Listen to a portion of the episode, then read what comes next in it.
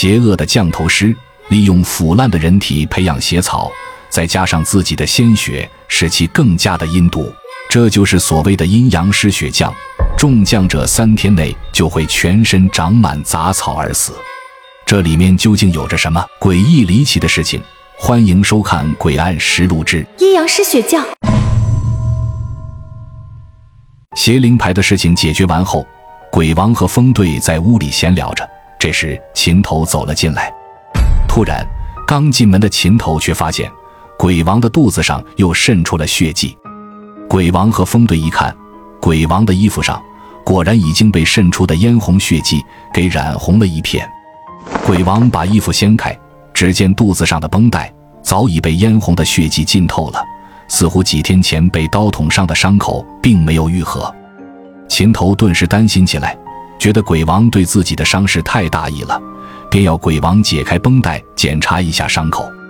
鬼王此时也觉得奇怪，这几天伤口总会有种刺痛感，便解开了绷带。当伤口露出来后，果然还在流血。可当秦头和风队仔细的检查完伤口，竟发现了更加诡异的情况。鬼王见两人神情不对，低头一看，顿时也是一惊。只见伤口不仅一点也没有愈合，反而是裂得更大了。最奇怪的是，伤口的血管处竟长出了几棵绿色的草。鬼王这时反应了过来，才知道这是南阳降头师真正的后手，而那个小鬼只是开始。秦头和风队看着情况，顿时心都提了起来，对鬼王非常的担心。鬼王说：“应该是那降头师通过小鬼用的刀，给他下了阴阳失血降。”说起捅伤鬼王的那把刀，大家都不由得朝屋子的墙角看去。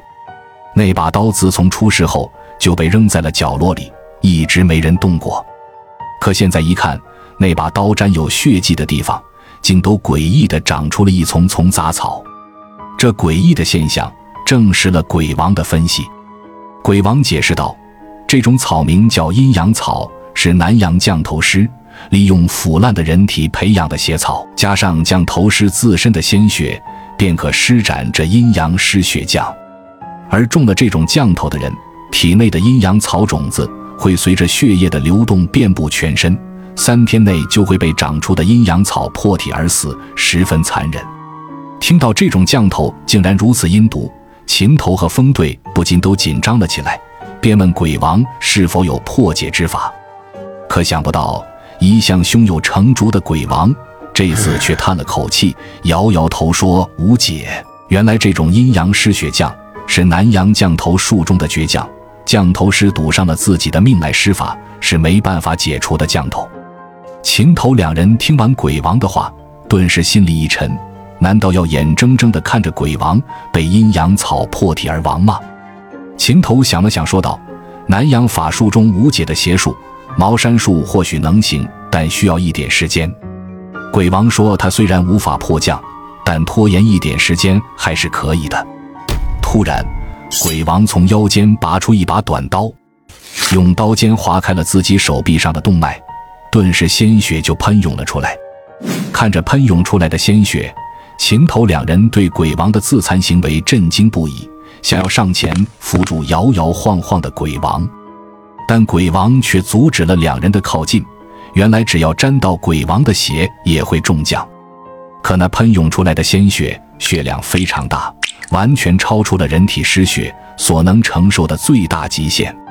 鬼王放出了大半的血液，以减缓阴阳草的生长，但他的身体也已经因失血过多，极度虚弱了。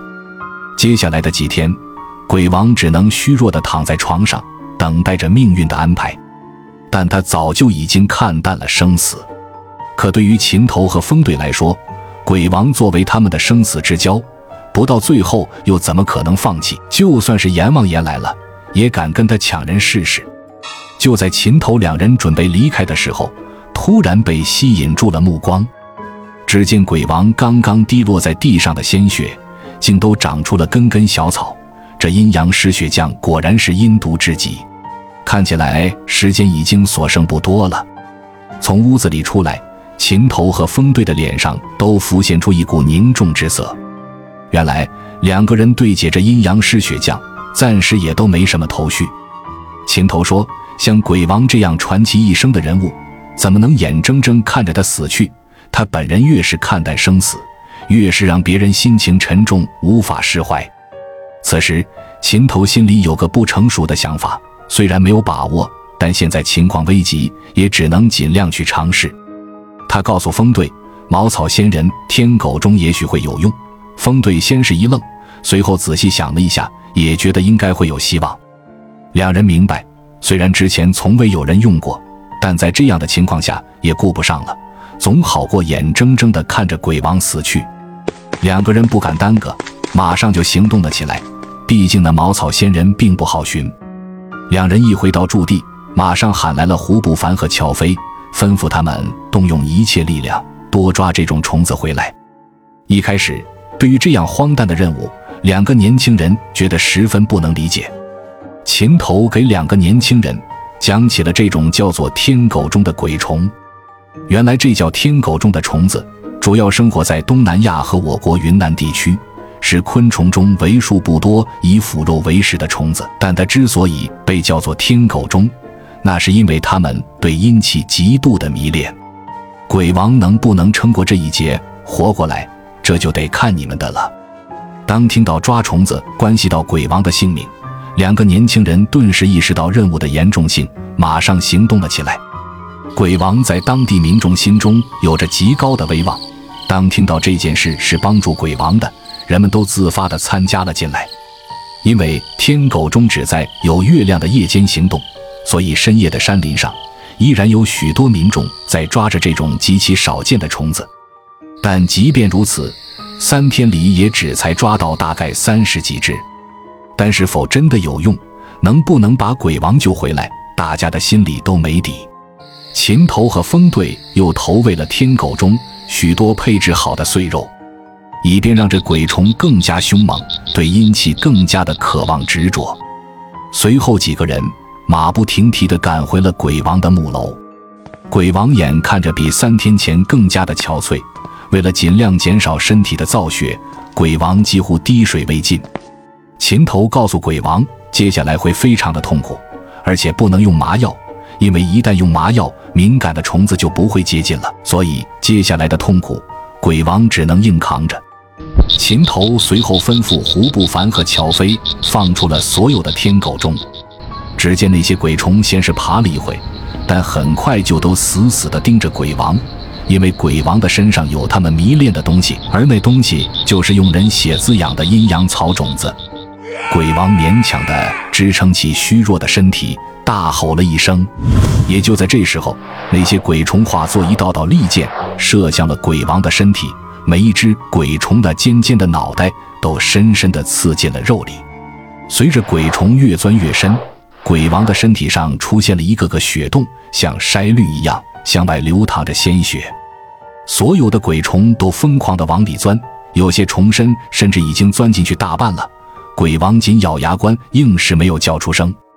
那些鬼虫钻进鬼王的身体，贪婪地吃着阴阳草的种子。